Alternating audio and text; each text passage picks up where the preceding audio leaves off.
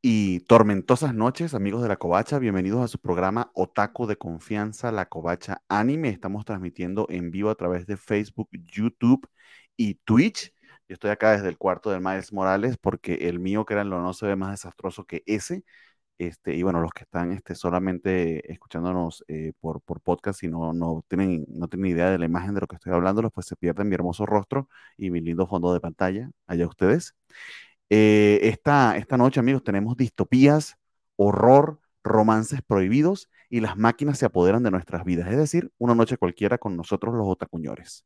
Acompáñenos, que esto promete ponerse muy bueno porque estamos en verano del 2023. Este es nuestro programa 104 y aquí seguimos. Así que este, acompáñenos.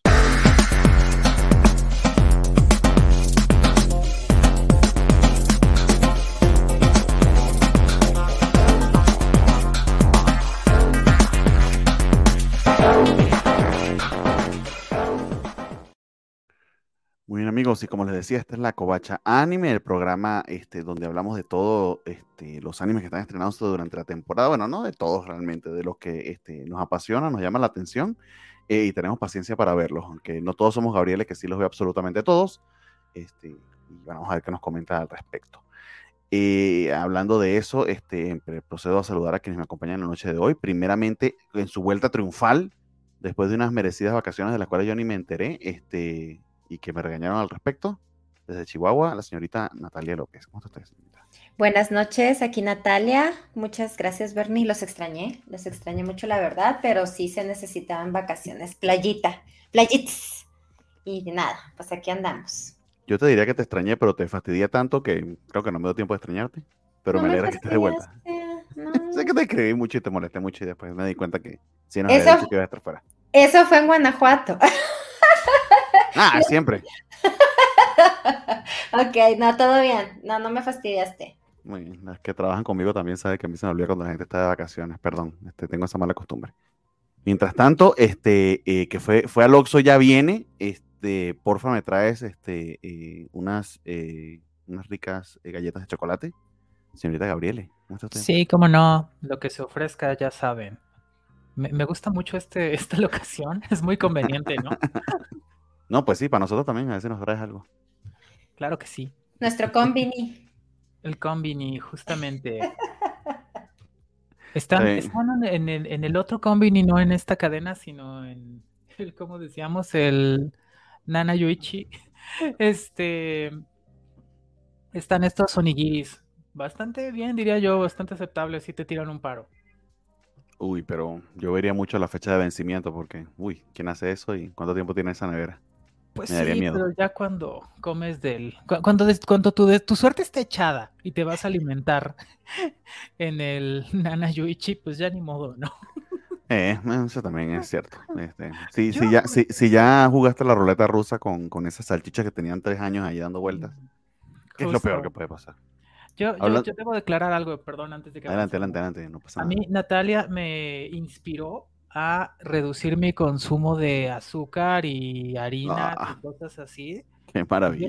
no sé cuánto tiempo que, hablamos de esto, pero pues tal vez tres semanas, una cosa así, y se siente bien cool. O sea, es que una no sabe que vive inflamada porque toda la vida has comido eso. Entonces no conoces el estado de no inflamación. Está bien loco. Pero la pero sabe muy, es muy adictiva la comida rica, o sea, la comida que te inflama, pues. Ah, sí, pues sí. Pero miren, así nada más, eh, eh, bajé 5 kilos nomás de, pues de comer un poco mejor, pero bueno. Y ya. Y yo habré de celebrarlo, ayer lo celebré con unas este, ricas palomitas, este, quesitos y Coca-Cola y voy a hacer lo mismo mañana. Muy bien. En Tú, aprovecha. En el cine. Sí, amigos. Este, date. Tú. Pero sí, se ayuda un montón. Este, tomen agüita, amigos, si se les olvida. Este, mientras tanto, hablando de quienes juegan la ruleta rusa, nos están acompañando en la noche de hoy el señor Arturo Guti y por acá está Slayer 1992, que de la lista solo veo el de los Sharigan de Calaverita. El resto fue Drop. Este, pues sí, vamos a hablar de varios esta noche em, pendientes por comentar, algunos medio, medio, medio perdidos o medio joyas escondidas de la temporada, pero que creo que vale la pena hacer un breve comentario. Eh, notarán que no nos acompaña el señor Jorge esta noche, pero es porque tenía otras este, responsabilidades, más sí fue este, lo suficientemente previsivo para dejarnos este, algunos videitos, entonces sí nos va a acompañar, aunque sea virtualmente, para darnos sus comentarios y sus este, impresiones acerca de algunas de las series de las que vamos a estar hablando eh, la noche de hoy. Eh, no sé, chicas, si tengan algún comentario, noticia, chiste, anécdota antes de que empecemos con las series como tales o si entramos de una vez en materia. Ustedes me dicen. Eh, ya presumiste tu Shirpa la semana pasada la, presumí contigo, pero sí, nos llegó nuestro querido en Android de, de Asirpa, pero no la he sacado de su cajita. Entonces, no, si tú la tengas. Ahí está, ya. Bueno, no, eh, la he querido sacar. A verla con su cajita. Pero por favor, vamos a verla. Nos faltaba más, déjame ver si cómo está la cosa aquí. Aquí mi querido Bernie es el que me ayuda a esto porque. el dealer. Hashtag anciana, no me doy el tiempo para entenderle. Entonces aquí está nuestra Shirpita, miren, con su cara de seriedad. Pero trae otras caritas tan bonitas como ella solo me la comiendo. Viene siendo Gina Gina también. Ajá, entonces está súper linda. Y luego trae un fondito, más que un fondito así como del mar. Para que la exhiba, sí, exactamente. ¡Wow! ¡Qué bonito! para que acompañe este em, a nuestro querido Boji. El Boji, eh, y, y, sé que tienes otros por ahí de Golden Kamuy en camino, entonces ahí vas haciendo tu pequeña familia. Sí, no lo he hecho, Verne, ayúdame. Pero bueno, de hablar. Apúrate, porque una vez que termina la preventa. Ya valió maíz. Sí, señor, valió maíz. Pero siempre hay oportunidad de, entrar en la preventa. Este, para que no lo sepan, pues entran en la página de Good Smile, eh, pero no la de Estados Unidos, no comentan ese error, sino la que dice este, Rest of the World. Eh, y allí pueden, con PayPal, hacen su reservación de su figurita. Usualmente las lanzan con unos ocho meses de anticipación pero no tienes que pagarla en ese momento, sencillamente das la información de tu tarjeta de crédito, de tu PayPal y te van a cobrar al momento de enviarte la figura. Eso sí, ten, el disponible porque no vas a saber exactamente cuándo eso sea. Eh, usualmente cuestan unos 45, 65 dólares las más costosas, pero usualmente como 50 dolaritos. Y fue, al menos por esta temporada, este, el, el tipo de cambio nos ayudó, fue beneficioso. Este, con esta figurita en particular. Así es. Amigos, tenemos que, este, alimentar el vicio, para que lo sepan. Muy bien. Miedo. pues sí, de algo tienen que, de algo tienen que vivir los niños esclavos este, que hacen figuritas en, China. Dios no.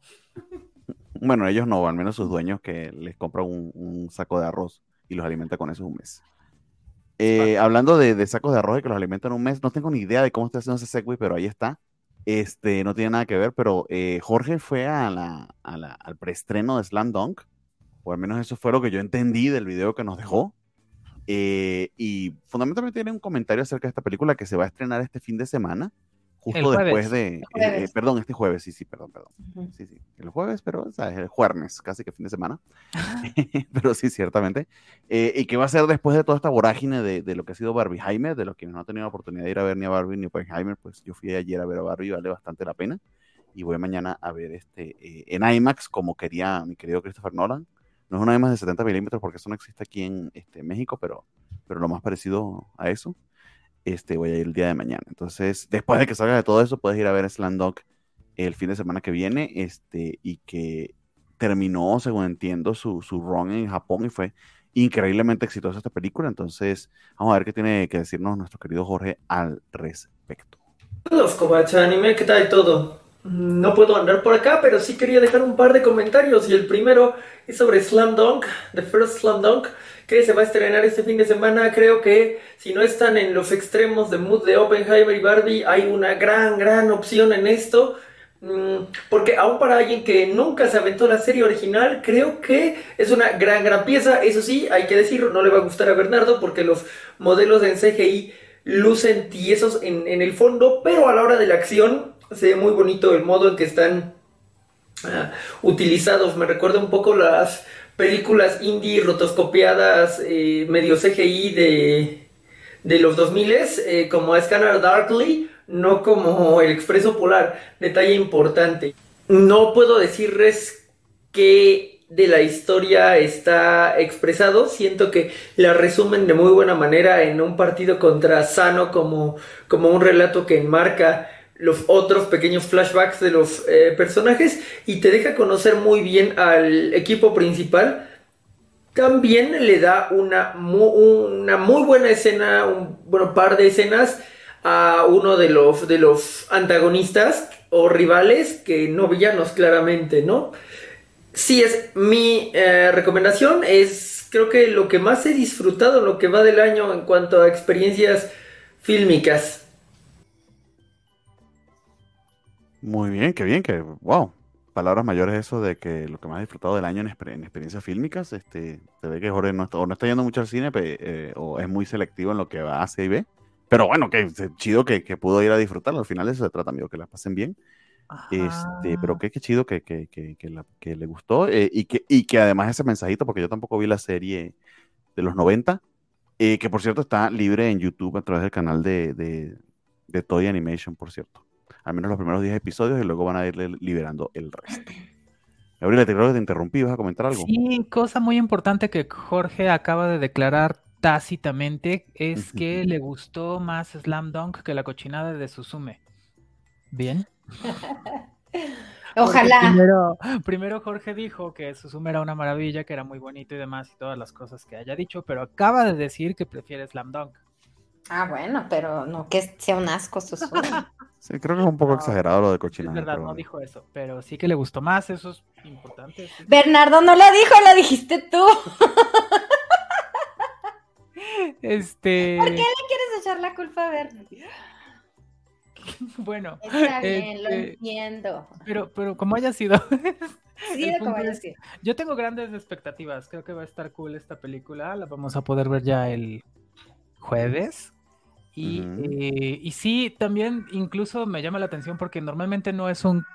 Sí, Pempen, es hora del Pempen. Este, normalmente eh, no es un tema que sea prioritario para mí, el de la animación, pero sí me llama la atención ver qué es lo que hicieron con este, eh, pues que no es 3D, es 2.5D, una cosa así, el tipo de animación como lo describieron, que es como muy artesanal. Dice Jorge, se ve tiesa una parte, pero la otra se ve cool. Entonces está interesante. Yo tengo grandes expectativas al respecto. Pues yo espero, porque ya yo anoté a toda la familia. Entonces tienen, no me dejen quedar mal, ¿verdad? Fue una de las más taquilleras de Japón del año pasado y parte de este año, así que no creo que te vaya a defraudar. Este, algo, algo atractivo de tener sin dudas. Ojalá. Jorge Arturo Aguilar López nos dice que Dark Gathering le está gustando, aunque está muy rara esa mezcla de comedia algo tonta y escenas muy perturbadoras, más avanza bien la historia. Y Roberto LC y Fernando Cano nos saludan. Jorge, ya lo comentaremos llegado ese momento. Eh, no vamos a hablar aún de, de Dark Gathering, pero sí estamos cerca. Eh, pero la primera que queremos mencionar de hecho fue una que pasó un tanto desapercibida de nuestra parte porque no, no, no, no colocamos el trailer en el trailer Watch Party pero se estrenó en Netflix y en su totalidad eh, y está basada en un manga con una idea bien interesante. Se, trata de Ouko, que espero que esté pronunciándola bien, Ouku, eh, de Inner Chambers o las, o las, este, ¿qué sería? las habitaciones ocultas o algo así. De Inner Chambers, ah, el harén, el harén inverso, así lo llamo yo. Este, eh, y que eh, ya está disponible por completo en Netflix, como les decía, no se estrenó en simulcast, sino por este, sino este, como, como es el, estilo de Netflix, para que eh, hagas tu binge en, en, su totalidad. Es una serie rara, no para todo el mundo, es lo que diría, en el sentido de que es muy conversacional. gran parte de la acción es gente platicando sí pasan, por supuesto que sí pasan cosas, no, no, me, malentiendan, pero eh, sí puede llegar a considerarse entre grandísimas comillas aburrida. Más yo creo que tiene bastante cosas bien propositivas que decir y que en medio de todo el mensaje feminista de Barbie, que está muy de moda porque la película fue muy, ha sido muy exitosa, eh, también tiene algo que decir respecto a, sí, el rol de hombres y mujeres en la sociedad y este cierto, cierto mensaje subversivo al respecto pero no quiero ser yo el que anda mansplaneando ese tipo de cosas. Le, le, paso la palabra precisamente a Nat, que tiene tiempo sin estar en el programa y que creo que vio, algunos capítulos, para que nos comente este, de qué se trata este, Ouku. Eh, y de una vez me corrí si la estoy pronunciando bien o mal. Este, y también qué te pareció. Oh, bueno, yo nada más vi el primer capítulo, que por cierto es un capítulo de una hora y media, me parece, Gabriela, ¿verdad? Sí, es largo el primero. Es largo. Más que suficiente, son como cuatro episodios en uno. Entonces, sí, yo dije, por el momento solo voy a ver el primer capítulo, pero sí me quedé con ganas de saber más. Es como un prólogo de lo que pasó anteriormente y el, y el por qué llegaron a esta situación, les platico. Retomando un poquito el tema del Harem's World, supongo que se llamaba, o World's Harem. World's End Harem, este, una joya secreta de la animación japonesa, muy, muy, muy este, poco apreciada. Que ustedes, nuestro amable público, tuvo a bien de querer ver mucho, fue de nuestros capítulos más vistos. Este, Porque nadie más se atrevía a hablar de esa mamá. No, nada más nosotros hablamos de ese y del perrito hentai. Entonces, sí, se trata de que un virus ataca principalmente a los hombres jóvenes y poco a poco se va viendo disminuida la población de varones. Entonces, en, a diferencia de este anime que acabamos de mencionar, aquí en Oku, se voltean los papeles de autoridad. Entonces ya el shogun no va a ser un hombre, va a ser una mujer, claro, porque el hombre muere y pues se quedan los asuntos inconclusos. Entonces poco a poco se va transformando toda la burocracia japonesa en un matriarcado, por así decirlo. Eh, aquí podemos ver una imagen, por ejemplo, que están solicitando en el Distrito Rojo los servicios de hombres en vez de, mujeres.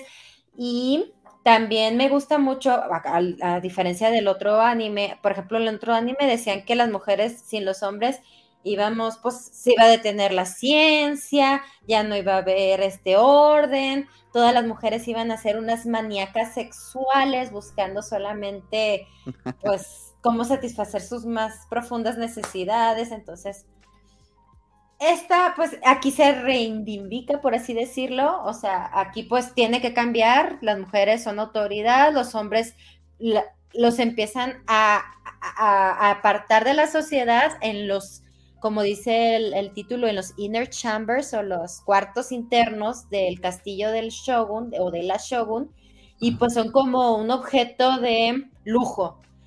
Entonces, aquí una, por cuestiones del destino, una Mm, una persona de la alcurnia, no sé cómo decirlo, que estaba muy lejos de ser shogun, ella llega a ser, llega a ser autoridad por situaciones del destino y es una campesina, o sea, ella siempre vivió como muy humildemente, no porque fuera pobre, sino pues porque nunca necesitó vivir como un shogun y empieza a cambiar además la estructura adentro del castillo.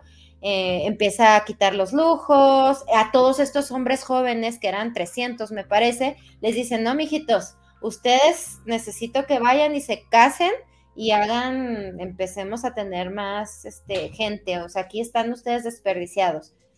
Y más o menos de eso se trata este primer capítulo en donde nos dicen quién es este Shogun, este, cómo está funcionando este universo eh, y queda como un, un, un, misterio de que al parecer no conocen la historia pasada en donde antes eran al revés los papeles, donde los hombres eran los que llevaban la batuta.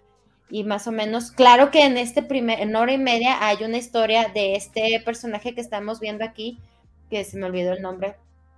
Es un hombre que llega a una edad, eh, pues ya donde puede ayudar a su familia y él se propone estar ahí en los, en los cuartos así del, del castillo y empieza a vivir una historia que hemos visto con mujeres que llega la nueva a, con las demás y lo tratan mal, lo quieren hasta violar, este, los mismos hombres, o sea, eso se me hace bien reflexivo porque no, no todos los hombres, pero siempre un hombre, o sea, está, está muy interesante como, no importa si es hombre o mujer, eh, la dominación este, el control que quieren tener contra otras personas siempre es muy físico. Por cierto, ya no hay guerras, obviamente.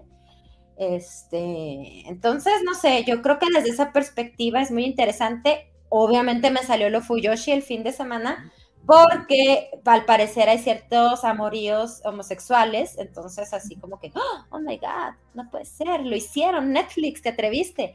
Entonces, por eso también pues está por ese lado, si les interesa a las chicas o a los fundashi, claro que sí, los invito a verla. Entonces yo sí la voy a seguir viendo, no, es mi primer anime, así que creo que me voy a clavar. Es histórico, como dice Bernie, es histórico, es un, es como el último samurái, pero no la película, sino el libro, ¿no? O sea, el shogun, o sea, es mucha drama, mucho intriga, entonces puede ser pesado para algunos, pero creo que vale la pena. Qué bien. Doña Gabriele, por favor. Y la verdad es que está bien interesante este anime. Eh, cosas que tiene de malo el formato de Netflix, por ejemplo, es que es imposible retener el nombre de los personajes. No me acuerdo si este es Yemitsu, creo que sí, o Yoshimune. No lo sé, pero eh, el punto es que, que, eso lo hace muy difícil porque además en Oku hay muchísimos personajes. O sea, en el episodio, en el primer episodio, el que es largo, pasan un montón de cosas y por un momento hasta te preguntas como, ¿quién es el protagonista aquí? ¿Lo hay? O sea, pasan, entra y sale banda y un montón de cosas y bueno, entonces no está fácil en ese sentido, no ayuda seguramente el formato tampoco, eh, siempre nos vamos a quejar de eso, pero pues bueno, ahí está. Yo tengo que proponerme eh, que no se me olvide verlo, eh, pero creo que no, porque la verdad está bastante bueno. Creo, que la, forma exacta de decirlo, o, no sé si exacta, pero no es, no es exactamente histórico, sino de época, creo que ese es el tema. O sea, porque no está reflejando hechos históricos, cosas que hayan pasado, pero sí refleja varios elementos históricos como si fueron. Entonces es, muy interesante porque dices como, ok, está muy, muy metido en su... Como que esos, e, e, esa parte de la trama es importante, cómo era el mundo o cómo fue de hecho eh, en, nuestra, en nuestra historia, pues, y cómo tiene ahí como esta otra versión. Entonces, eso es muy interesante. El arte también es padre, justamente por eso, porque tiene reflejo de estas cosas que tanto nos gustan a los otakus. Em, es extraño, sí, porque hay muchas partes demasiado, demasiado, mucho texto, dice la chaviza, eh, pero cuando hay acción, hay mucha acción. O sea, es de verdad muy intenso. Se pone el, el asunto muy tenso, muy violento, muy, muy, muy incisivo y hasta preocupante. O sea, eh, realmente logra eh, darte elementos dramáticos para envolverte en decir como, oye, me preocupa lo que le va a pasar a este personaje. Está eh, fatal. Hay, pues sí, hay, hay, hay, violencia, hay violencia sexual, hay este, homosexualidad. Está bien cool, la verdad iba a dar un spoiler, me, detuve a tiempo. Este, hay cosas muy crueles que incluso eh, duelen, que, a mí me dolió, o sea, así como, caray, ¿cómo pudo suceder esto? Qué duro. Y sí, la verdad es que Netflix, eh, sorprendiéndonos gratamente en las últimas semanas, no dejamos de hablar de eso, lo hace bien este anime en todos los rubros. No sé si, dado que apareció así de pronto en esta temporada, pues bueno, seguramente volveremos a hablar de él en algún momento, cuando ya lo hayamos acabado todos, tal vez. Tal vez en el mid-season review, tal vez pensarlo para los. para lo mejor del final de la temporada, porque la verdad es que es muy bueno. O sea, no sé exactamente cómo va a desenvolver toda su, su trama y las premisas que trae, pero muy interesante sí es. Entonces no hay que perderlo de vista. Oku en Netflix. Sí, muy de acuerdo. Eh, pues sí, eh, eh, coincido en, buena medida con ustedes. tiene, tiene varias peculiaridades que la hacen sin duda bien, bien atractiva. lo primero es que se trata de Estudio Dean, que entre otras obras importantes a resaltar tiene Sasaki, Sasaki Miyano, que creo que a ustedes les gustó bastante. Ah, estudio. Rápido, un paréntesis. y tiene muchos Shonen Ai, ese estudio. O sea, no nada más Sasaki Miyano vi que tenía varios en su haber. Entonces, bueno. Se, especializa en. Ahora, dicho eso, eh, eh, ciertamente tiene, tiene, tiene esos vistos que ya comentamos más. No es el foco de la, de, de la serie. De hecho, es esta historia paralela, pero que hacen un esfuerzo, algunas veces que creo que le pesa un tanto a la serie de tomarse muy en serio qué pasaría si esto, o, cómo hubiese sido la historia si esto en realidad hubiese pasado. Hasta el punto que inclusive lo tratan como que algo que eh, sí pudo haber sucedido en Japón, pero Japón lo ocultó por un tiempo.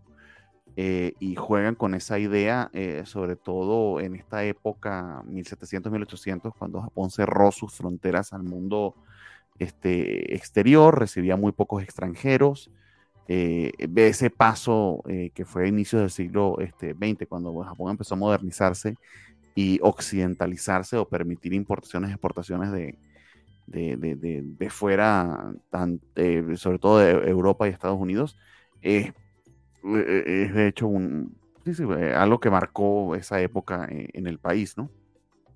Y aquí hipotetizan de que supuestamente pues era ocultando el hecho de que la gran mayoría de la población masculina había disminuido gracias a este virus. También nos habla de que al final eh, este ánimo de, domina, de dominación y de poder eh, que el patriarcado ha establecido eh, por diversidad de razones, este, que sean los hombres quienes lo ejercemos este, en la actualidad, eh, hipotetizar sobre si las mujeres se comportarían de igual manera si tuviesen, si, si, cierta este, coincidencia, en este caso, pues, este, epidémica biológica permitiera que eso sucediera.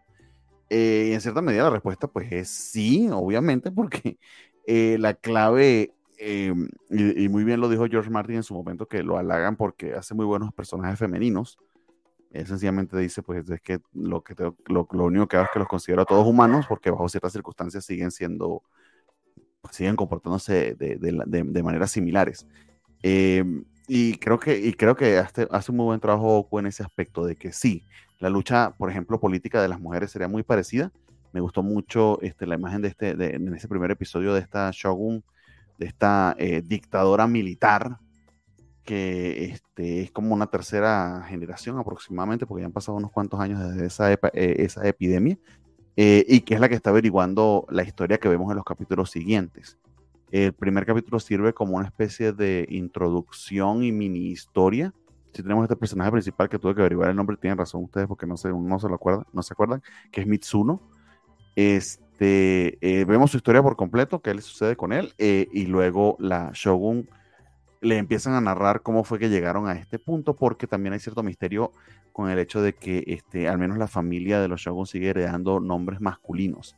Y es por guardar esta apariencia de que este, en Japón pues sigue, sigue mandando el patriarcado, pues que pudiera considerarlo débiles los otros países, ¿no?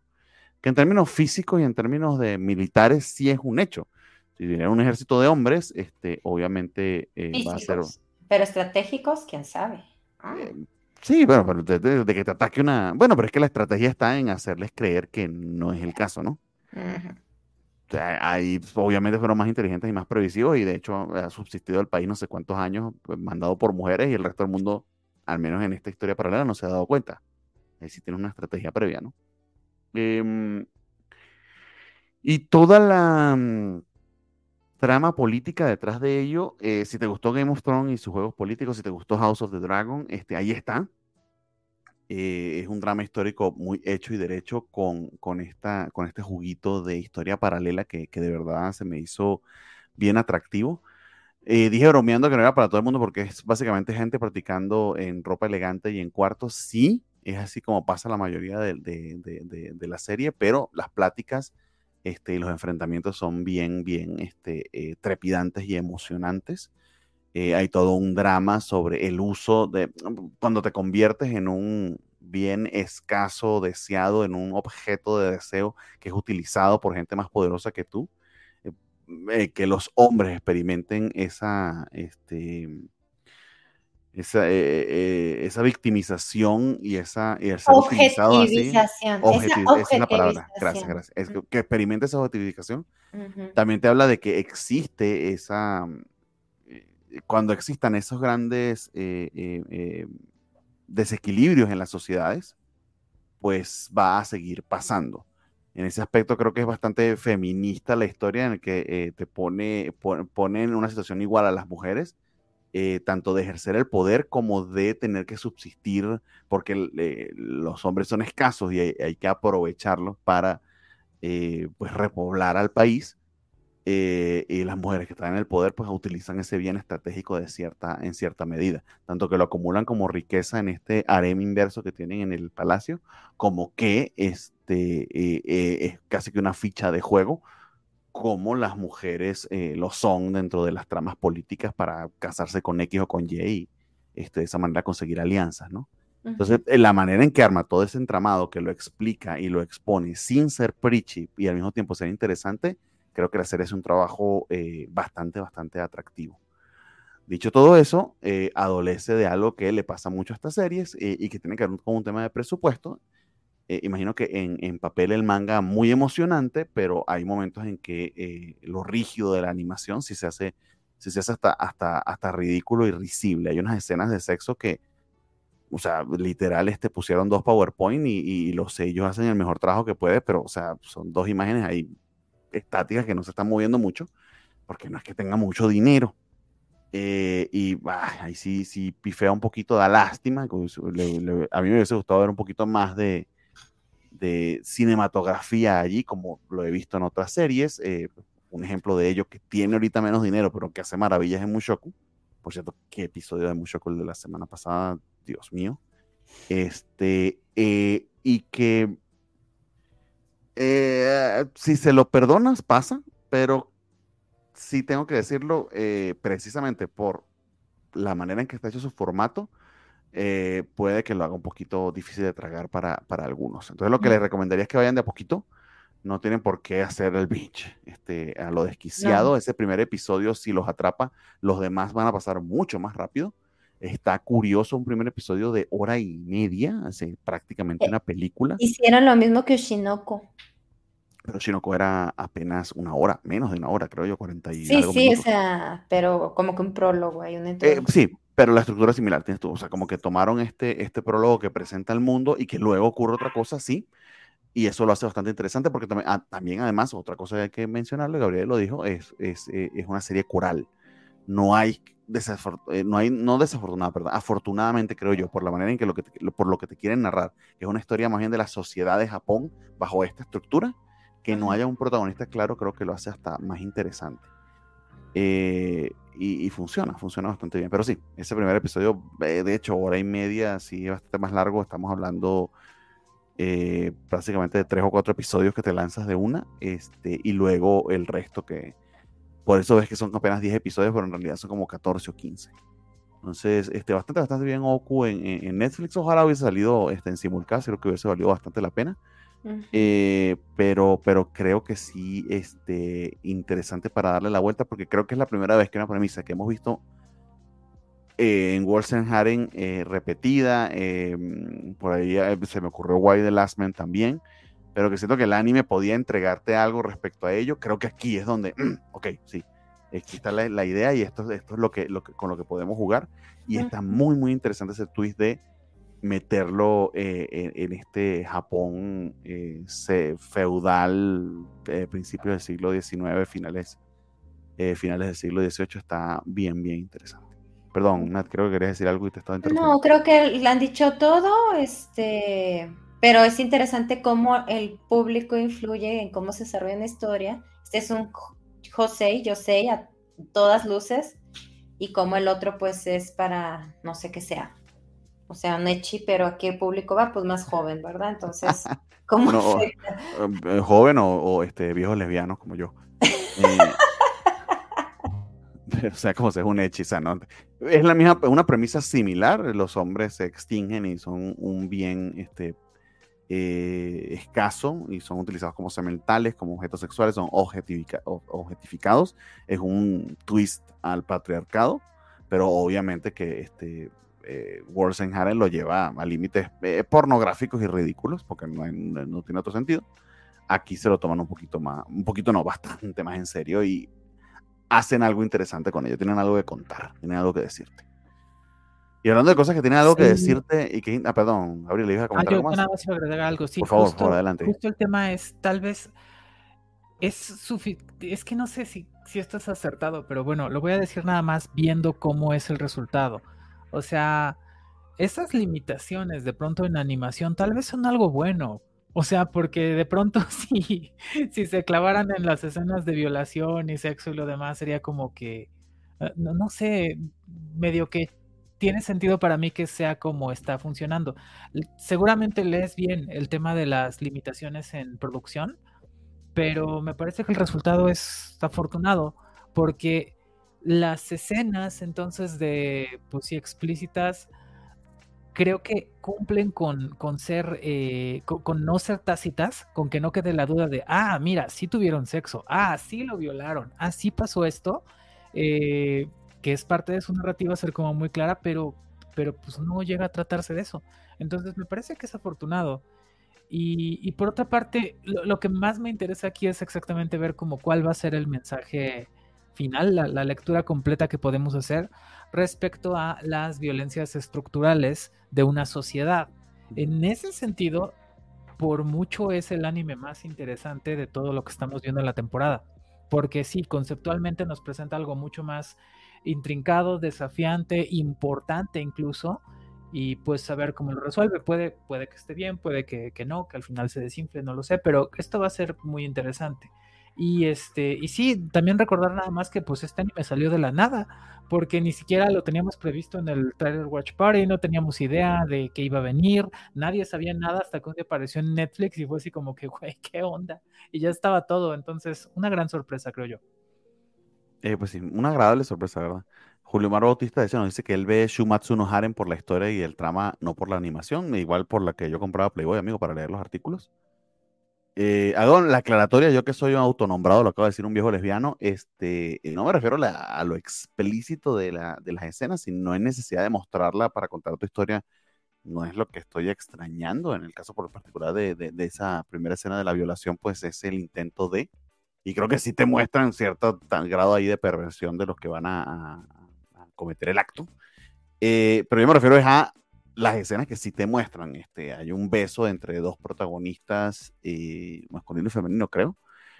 Eh, y el beso, o sea, te muestran en pantalla el beso, dura unos tres segundos, dos segundos, o sea, luego ves cómo ellos se van acostando y no te muestran la imagen de, ni, ni tienen por qué mostrarla porque queda implícito, pero el beso literal son como si yo agarrara este, bueno, que, el, eh, eh, ahí tiene spoiler de Barbie, medio hacen eso de juego en la película, está muy gracioso cuando dos niños, cuando una niña juega, o un niño también, a besar a sus muñecos y se ven así todos tiesos, pues así se ven.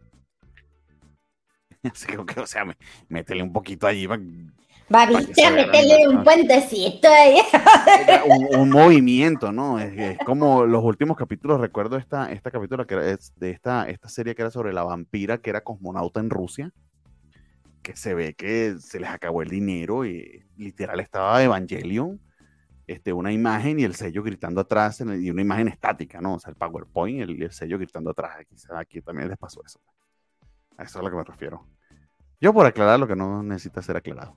No, no, seguramente sí. Creo que, creo que tu lectura es muy correcta. O sea, sí es lo que se ve, pero lo que digo es, pero funciona, pero funciona, pero funciona. Lo que pasa es que yo, eh, en particular, ese episodio de, Evangelion, este Jorge en eso conmigo no coincidimos en nada, que tenemos muchas cosas en las que no coincidimos. Él lo adora. Y ella parece, ay, Dios mío, por favor. Menos mal que lo lo a hacer.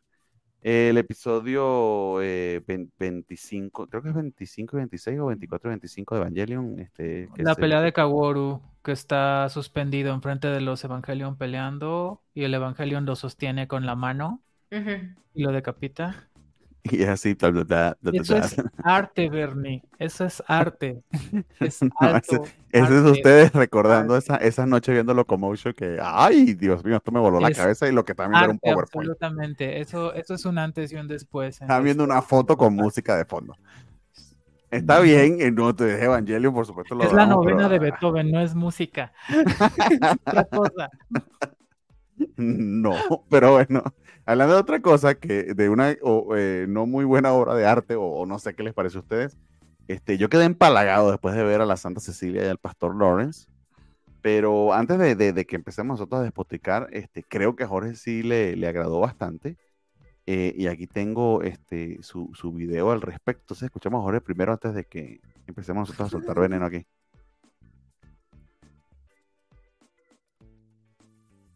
Santa Cecilia podría ser el anime purificador de la temporada. Yo creo que sí. Y creo que eligieron un poco raro el ritmo de iniciar. Ahí donde cosas como los hermanovios se aventaron todo de a jalón eh, y metieron demasiada carne. Eh, y sí, en el sentido de fanservice, en los primeros episodios. Aquí el primer episodio eh, muestra solo la dinámica de los dos protagonistas, lo cual debería estar bien, pero puede sentirse lento para algunos, puede ser muy slice of life. Y cuando digo que no tiene carne, ahí no me refiero al fanservice, porque está padre que el fanservice esté limitadito al Moe de, Santa Cecilia. El segundo capítulo, por otro lado, ya nos da mucho más eh, world building, nos revela más de los centrales y también de este otro sacerdote que solía ser amigo. Al menos nos da una, una idea de, de qué podría ser recuerda un poco al duquecito en cuanto a las maldiciones, aunque pues su maldición al menos no es que no pueda tocar a nadie porque los mata.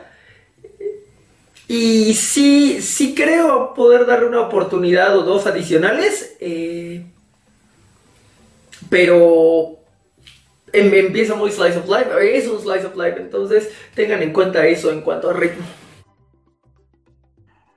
Muy bien, eh, pensé que estaba más entusiasmado con Santa Cecilia, pero, pero sí coincido con Jorge que estaba medio raro ese primer episodio. Este, abusan, creo yo, de, o mejor dicho, como sabe la serie que está muy linda diseñada, eh, eh, que los colores, este, los fondos y quizá lo moe de los, de los personajes pudiera ser lo que te capture, pero no puede ser lo único, ¿no? Pero bueno, ah, no quiero seguir hablando yo. Este, eh, Gabriel, Enat, este, ¿vieron algo de Santa Cecilia? ¿Qué les pareció? La, que quiera ir de primero. Adelante. ok, empiezo yo. adelante, adelante. Me preocupa la salud de Jorge. No, sé. Está bien, está bien. No se ha muerto Esto es horrible. O sea, es insufrible desde el momento uno. Les dije yo, esto creo que nunca había decidido un drop tan rápido. Era como antes de que se acabara, eh, da su secuencia inicial, empieza el opening, creo que de unos cuantos segundos más de que terminó y es como, esto es drop, esto es espantoso. O sea, este anime saca lo peor de todo el mundo. Les decía yo, sacó lo peor de Clarice, o sea, es la peor canción que he escuchado jamás de Clarice en la vida. Había escuchado algo tan horrible de Clarice. Es como, no, no se puede.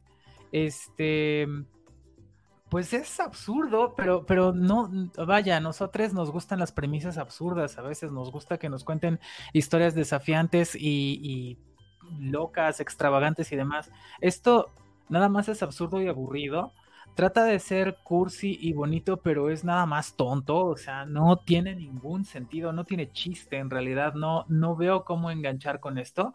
Dice Jorge, anime purificador, pero te puedo creer eso de de animes que, que, que, de pronto pues pueden tener sus... ¿Cuál es el cariz que le quieren connotar con esto? Cuando hablamos de animes que son un tanto inocentes.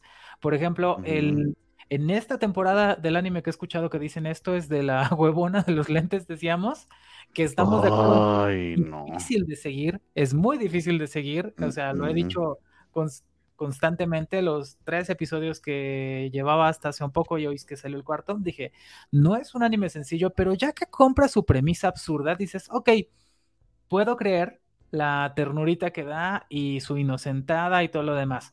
Y defendería mucho más un ejemplo de la temporada pasada, eh, My Clueless First Friend.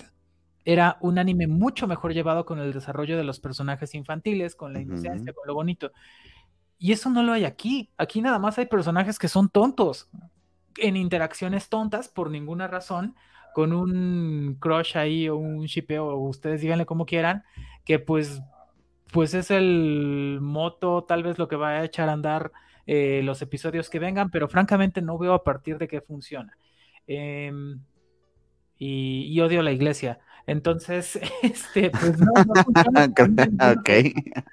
no funciona para mí de ninguna manera y además me parece un anime malo, o sea, limitado, eh, lento, poco nada interesante, entonces no, ultra drop. Ay, ay, ay, nada, nada a rescatar entonces. No.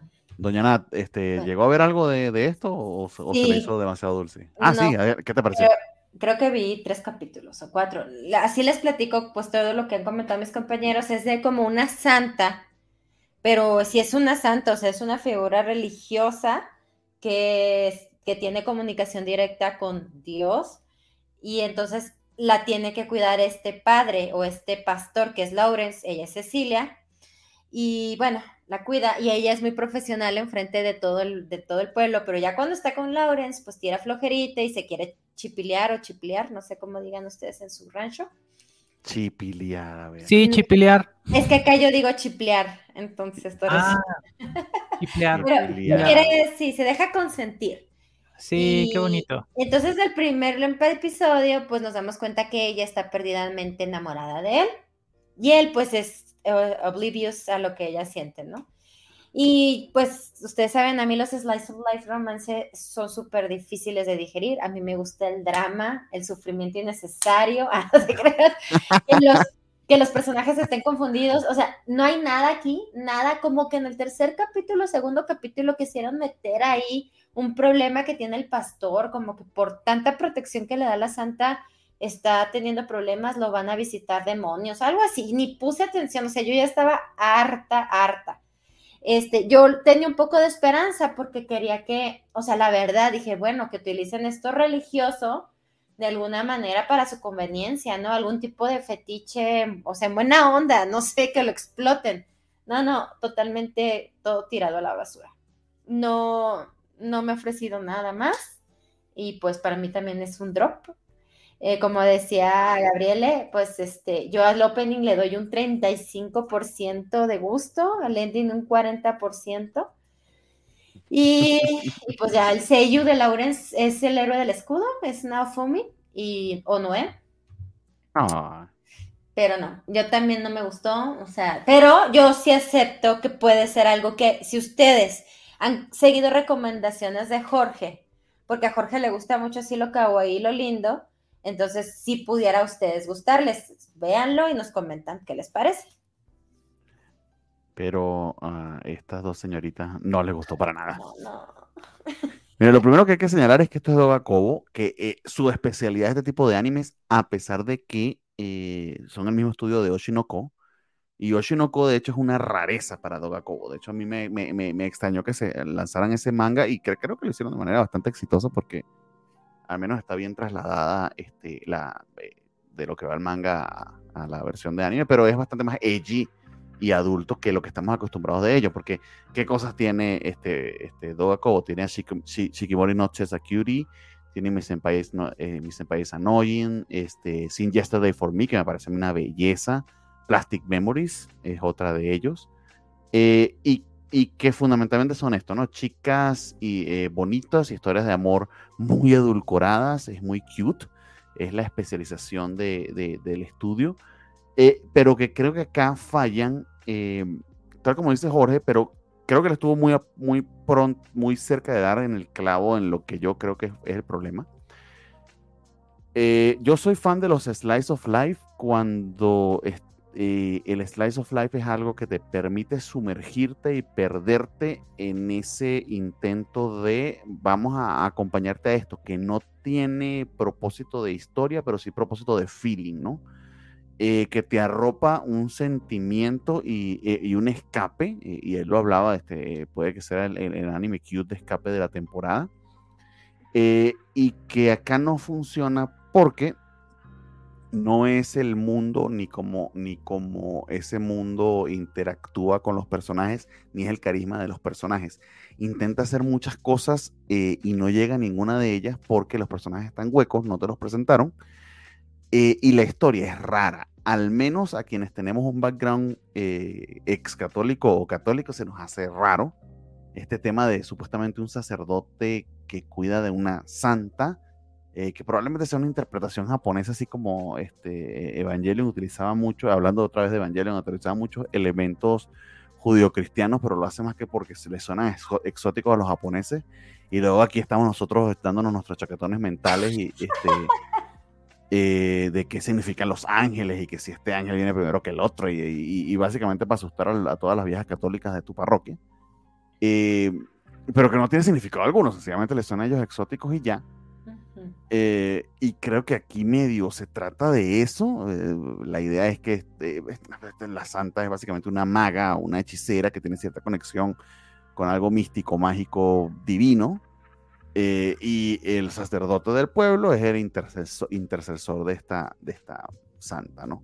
Pero eso suena muy raro. O sea, básicamente yo pensaba que era el pájaro espino, este, versión anime, pero por supuesto que no tiene nada que ver con eso porque es este casi que vomitivo en lo eh, pacato que es, en lo mojigato que es el anime. Porque es un anime, eh, purificador, este, eh, bonito, que se basa muchísimo en el hermosísimo diseño de personajes y de fondos que tiene. La paleta de colores es preciosa, parece dibujado en acuarela. Los fondos son hermosísimos. Y da lástima porque si hay un trabajo técnico muy bonito allí, eh, que inclusive lo estático que puedan ser las imágenes, pero tú te, tú te pierdes en esos fondos. Al menos a mí se me hicieron muy lindos pero la historia este, eh, eh, se arrastra demasiado porque no te presentan bien a los personajes, no te presentan bien el world building. Quizá en el segundo episodio sí un tantito más, pero eh, para yo acompañar una historia así necesitaría que los personajes me llamaran más la atención y no es necesariamente aquí el caso. Les doy ejemplos de, de, cuando esto sí funciona. Está Yurukan, por ejemplo, que no es más nada que chicas yendo a acampar. De hecho, vamos a tener una tercera temporada pronto, yo esta película. Eh, y no pasa nada, es ellas preparándose para su viajecito, pero las acompañas. ¿Quieres tú vivir esa fantasía? A ti te gusta, lo que te hace es eso fantasear. ¿Qué haría yo si yo me pudiera ir a acampar a Japón y pasear este, por largo rato de motocicleta este, y acompañar a estas niñas lindas a, a hacerse este, su, su cenita en, esta fogatita viendo al Monte Fuji, ¿no? Eh, porque te permite vivir la experiencia, eso se trata del Slice of Life. Esto, ¿qué experiencia vas a vivir? O sea, si yo pudiera ver una parroquia donde viviera una monja que está enamorada de este cura, o sea, en todo caso, ya lo viví y el cura, le, el cura dice que esa es su amiga y a todos los hijos le dice sobrino, o sea, who cares? Eh, en fin, eh, creo que falla por lo atropellado del primer episodio, a pesar de lo lindo de la, de, la propuesta visual.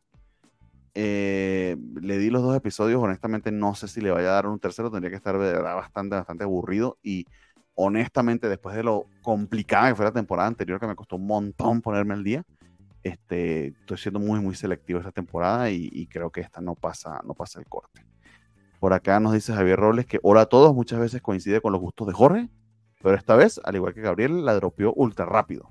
Es que creo que tiene un muy desafortunado primer episodio, este, Santa Cecilia. Y nos dice aquí Javier, eh, Jorge Arturo que es chiquear. Pero busca por aquí el, el diccionario si existe chipilear. Entonces, voy aprendiendo palabras. Consentir. Exactamente. Yo creo que es familiar y nosotros ya lo formamos, porque creo que es mi familia la que lo dice mal, o sea, ni siquiera los del norte, o sea, mi familia. Lo dicen chi chipileado. Nosotros decimos chiplear. Por eso, pero es una versión chiqueada de chipilear. Está bonito. Tu manera de decirlo que es, que es cute. Está bien. Ya tienen ahí un, este, para que cuando conozcan a Nat le dicen, como dice su familia. Está muy chipleada. Estoy muy chiple. Muy bien. Se encabronó Gabriel. Se encabronó Gabriel. O, o pues, como nos advirtió en el backstage, que es probable, este, estaba lloviendo por su, por su casa, así que puede ser que haya fallado en un momento el poder eléctrico. Si es así, pues aquí te oh. esperamos, Gabriel. Ojalá vuelvas pronto. Vamos a pasar ahora a algo que si llegara a pasar en este mundo, este, se, caería por múltiples razones, que es The Gene of AI, que es esta, esta historia sobre humanoides, robots y similares, este, eh, y, que, y que creo que tiene falla eléctrica, que ya regresa, nos ando por acá, este, por el grupo, este, Gabriel. Creo que tiene mucho que decir. No sé si tú esta la, la llegaste a No, este, esa no lo alcancé, híjole. Me clavé con una, una serie live que no. Nunca me había pasado, ya tenía años sin ver gente actuar. pero ahora este fin de semana, de hecho, la voy a volver a ver, me encantó. Entonces no, no alcancé, pero platícame, Bernie, ¿vale la pena? ¿Me la vendes o no me la vendes? Pues lo que yo sugiero es como creo que eh, Gabriel tiene algo que decir al respecto, bueno, aquí está de vuelta. Este, no quería saltármela, pero Gabriela, ya estás de vuelta. Ya logré. Muy bien. Este, terminamos, todavía estamos echando veneno sobre esta cosa horrible. Por supuesto, una hora más. Este, no, mentira. Eh, ya pasamos a The Gene of AI. Este, estaba comentando, haciendo una pequeña introducción al respecto, pero sabía que tú la, este, la habías estado viendo eh, y, no, iba inclusive a saltármela para que hasta que volvieras, pero aprovechando que ya estás de vuelta, coméntanos de, de qué va el gen de la inteligencia artificial y qué te pareció hasta ahora. Esta. Eh, déjame cambio de canal porque estaba todavía en el anterior. Era. este, este, este es un gran anime. Es un anime muy, muy inteligente. Creo que. muy, muy actual. Incluso las personas están o estamos pensando constantemente en qué cosas se pueden hacer con la inteligencia artificial, que no, y revive problemas filosóficos que el anime ha trabajado de manera, pues ahora sí podemos decir tradicional desde hace pues ya tiempo, desde Ghost in the Shell, cuando menos es seguramente el exponente más importante. Recientemente, un poquito por la beta de eh, Nier Automata. Eh, pero normalmente cuando las personas piensan en inteligencia artificial, piensan en qué es lo que pasaría o qué es lo que podrían hacer las máquinas em, que, que, nosotros no. Y eso es lo correcto. La inteligencia artificial tiene que ver con la capacidad de cómputo superior que tienen las máquinas con respecto a nosotros. El tema... No, señor Simpson. ¿Cuál era el tema? Oh, no. Señor Simpson, su silencio lo incrimina. Ah, ya está bueno. ya, ya. Ok. Me quedé en el tema era. Exactamente. La capacidad de desarrollar o de que despierte una conciencia, una identidad. ¿Y qué es lo que hacemos ¿Cómo exactamente sabemos eso? Porque tenemos la presuposición de que todas las personas tenemos una identidad, que tenemos una conciencia, tenemos una narrativa del yo, tenemos una, eh, un hilo por el cual tejemos nuestras memorias, pues contado como una identidad, pero exactamente cuándo entonces una inteligencia artificial podría hacer esto o en qué forma. Y la verdad es que eh, lo que es muy distintivo es que, eh, decía yo, lo hace de manera muy inteligente y muy elegante y muy específica. Va abordando cada uno de estos aspectos, pero de una manera, eh, pues no orientada a otra vez a la capacidad de cómputo, a cosas como muy, pues, no sé, vamos a decirlo nada más en esos términos, de, de lo computable, de lo algorítmico, sino de lo emocional. Entonces es altamente conmovedor. La verdad es que, el... No recuerdo cuántos episodios van, son dos o tres. Creo que el tercero, el del, el del osito, es...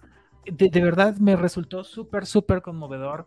Lloré a, mares. Eh, porque en realidad lo que te dice este anime es, nuestro problema no es entender a la inteligencia artificial, a las máquinas. Lo que tenemos es problema para entendernos a nosotros mismos, a nosotras como personas, cada quien como individuo y a las personas a nuestro alrededor. Entonces es algo... No, ¿qué? Nunca lo sabremos. Ah. Nunca lo sabremos, sí.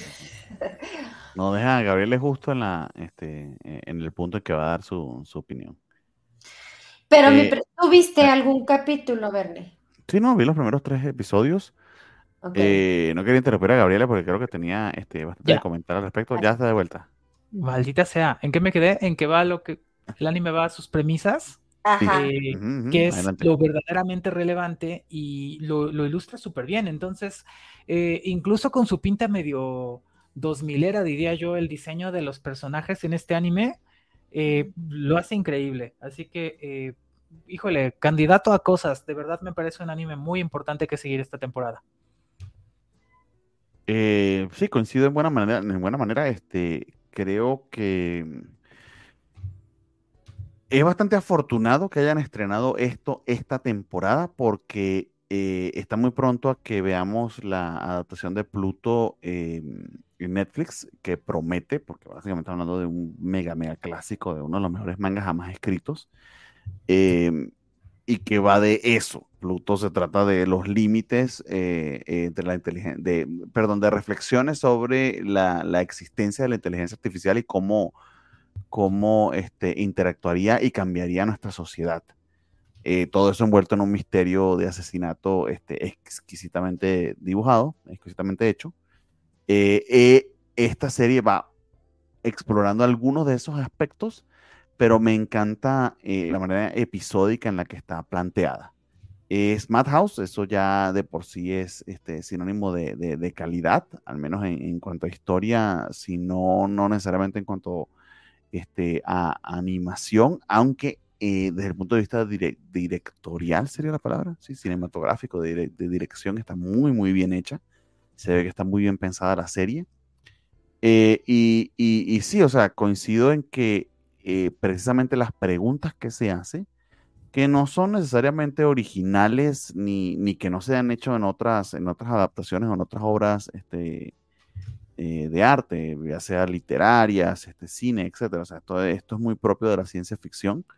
Eh, quienes no sé, hayan leído Yo Robot, no, nunca vean la película, vayan y lean la, la, la, novela de, Asimov.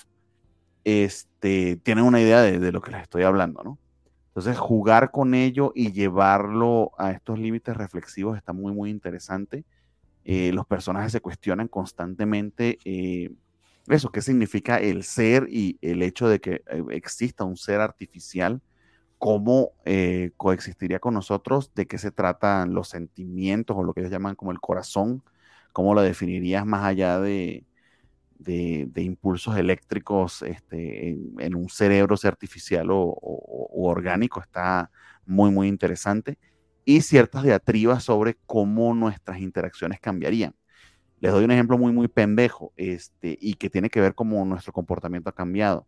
Eh, le preguntas, bueno, eh, los hijos de Nat, por ejemplo.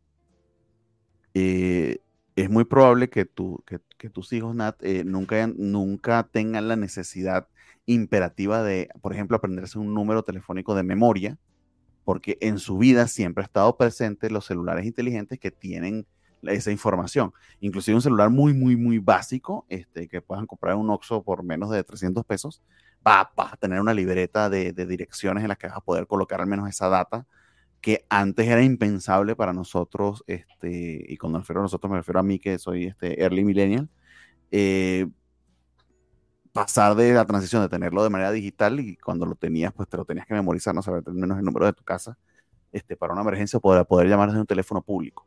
Eso cambia en cierta medida tu capacidad eh, cognitiva, o sea, cómo tu cerebro está eh, adaptado. No me refiero nada más a ese elemento, piensen en todas las cosas que un teléfono hace por ustedes. Eh, ya no tienes que andar con un mapa y saber interpretarlo. Este, un, un este GPS del teléfono puede oh. llevarte. Eso es súper importante. Por ejemplo, pues muchos de nosotros yo creo que usamos este transporte público y estábamos ubicados en tiempo y espacio en la ciudad. Las nuevas generaciones no saben dónde están parados y no les importa. Y a mí me da mucho estrés. O sea, realmente tú no sabes en el universo dónde estás y no te importa, no les importa. Porque siempre, siempre, ha estado, siempre ha estado disponible, es omnipresente. Eh, eh, algo de inteligencia, no es inteligencia artificial, no, pero la capacidad de acceder a esa información casi que la dan por sentado porque es fácil, gratis y prácticamente todo el mundo la tiene. Inclusive si tú no la tienes, alguien tiene un aparato que la tenga. Entonces, eh, cuando disocias hasta ese, no es disociar, es que esa no es la palabra, cuando ya no lo necesitas, no necesitas ese aprendizaje, tu manera de interpretar al mundo cambia. Aquí lo llevan a ese extremo. Eh, está el ejemplo de esta chica que le cuesta relacionarse con personas, este, eh, no consigue relaciones y alquila este servicio de un novio eh, que está programado para satisfacerla en cierta medida, tanto emocional como imagino que físicamente, porque al menos no, no lo dejan implícito. Creo que es bastante, no, es explícito, pero está bastante, bastante obvio que es el caso. Lo dice ella, lo dice, lo dice ella, exactamente. Dice, me cubre mis necesidades emocionales y físicas pero que básicamente es un dildo enorme, este robot, pero... Pregunta.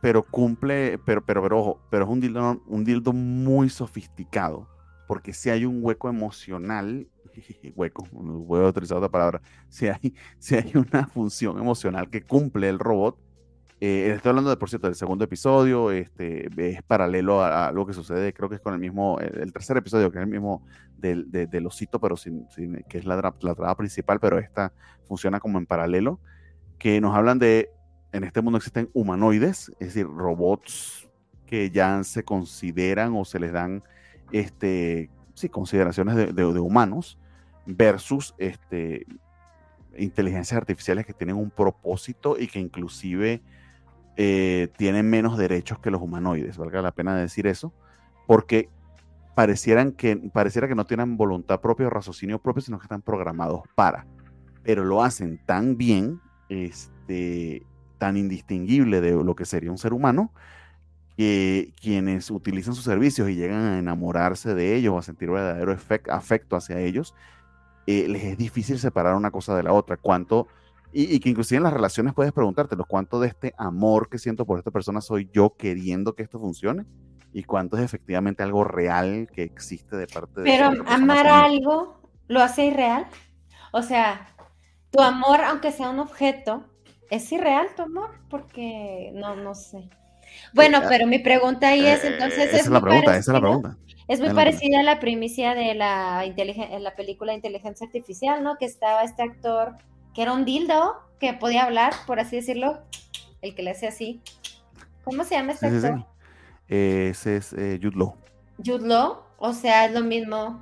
Y, y, y como se va trans, o sea, va avanzando la historia y pues quiere que este niño pues sobreviva, entonces pues entonces existen porque están conscientes de su yo, o sea, Sí, no, es que esa, es la, pregunta. Eh, de hecho, hay eh, lucubraciones en la ciencia ficción de que eventualmente, si, la, si eh, la raza humana quiere evolucionar al punto de que pueda inclusive ir a otros planetas y otras galaxias, probablemente tengamos que trascender de este cuerpo biológico que nos limita. De hecho, hay una teoría, la teoría de que somos una simulación. O sea, en el momento en que la inteligencia artificial tenga conciencia de sí mismo, pues esa, esa teoría es muy probable. Entonces, porque ¿Quién te dice que tú no eres una, una inteligencia artificial? O sea. Pues sí. Este, por aquí recordaba a Alberto que Gabriela aún tiene coraje con Santa Cecilia. Sí, Verdad que nadie le esta, esta Tal vez al final ranteemos un todavía un poquito por eso, pero, pero sí, siguiendo la, la línea de lo que dice Natalia, este, hay varias cosas muy importantes que pone el anime enfrente, que es como, hay, hay hay cosas que damos por descontado en nuestras vidas y en nuestra forma que concebimos nuestras relaciones que pues en realidad no deberían ser tan así. Y justo creo que es muy, muy bonito este episodio donde eh, digamos que hay estos tres escaños, ¿no? El robot que es eh, un juguete que no, que no se le confiere ninguna identidad, autonomía ni nada, pero eh, pues, pues queda la duda, decide por qué es tan distinto de estos otros ¿Cuál es la palabra? Androides, este. Humanoides. bueno, humanoids le ponen en inglés, pero no sé en español cómo lo han traducido. Creo que humanoides sí le pusieron. Y este, y los humanos, ¿no? Y entonces es como, pues, pues realmente no queda claro que haya algo tan, tan distintivo entre los tres, es lo que nos han ilustrado en estos eh, episodios que llevamos viendo. Entonces, eh, es, es muy interesante, por una parte. Por otra, en realidad es como, bueno, justamente si hay experimentos en filosofía de la mente que juegan con esas premisas, que lo que te dicen es, pues finalmente nosotros recibimos un, input del mundo y no sabemos bien qué hay detrás.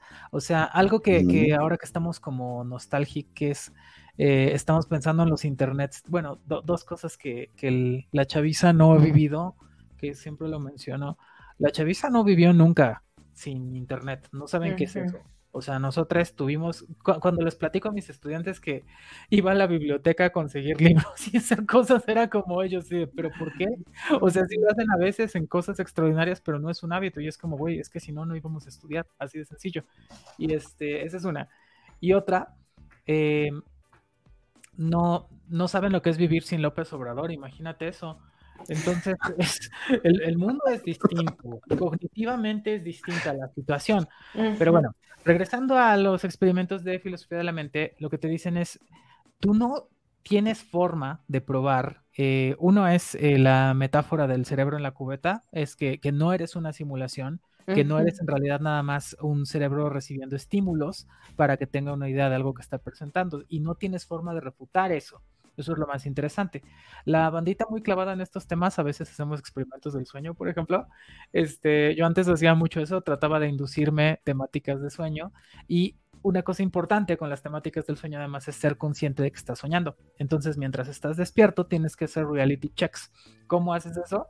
Por ejemplo, eh, si, si ustedes se recargan contra una pared en un sueño, normalmente la van a atravesar.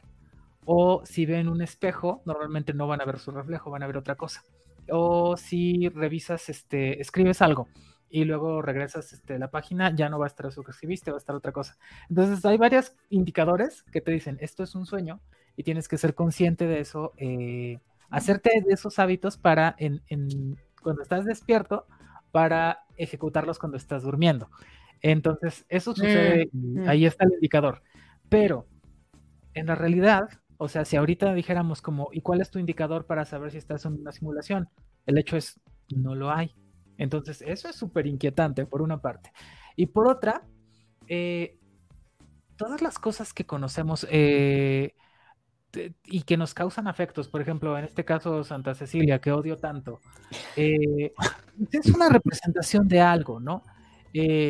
las cosas que amamos, Evangelion, o las personas que amamos también son cosas que se presentan ante nosotros y que en realidad no llegamos a conocer qué hay detrás de, ellas. O sea, hay, eh, regresando a, lo que estaba diciendo hace rato del Internet temprano, eh, probablemente ustedes que, creo que nosotros somos todos este, millennials viejitos, como de primera generación, eh, y muy probablemente llegamos a tener eh, alguna parejita o novia o novie en internet.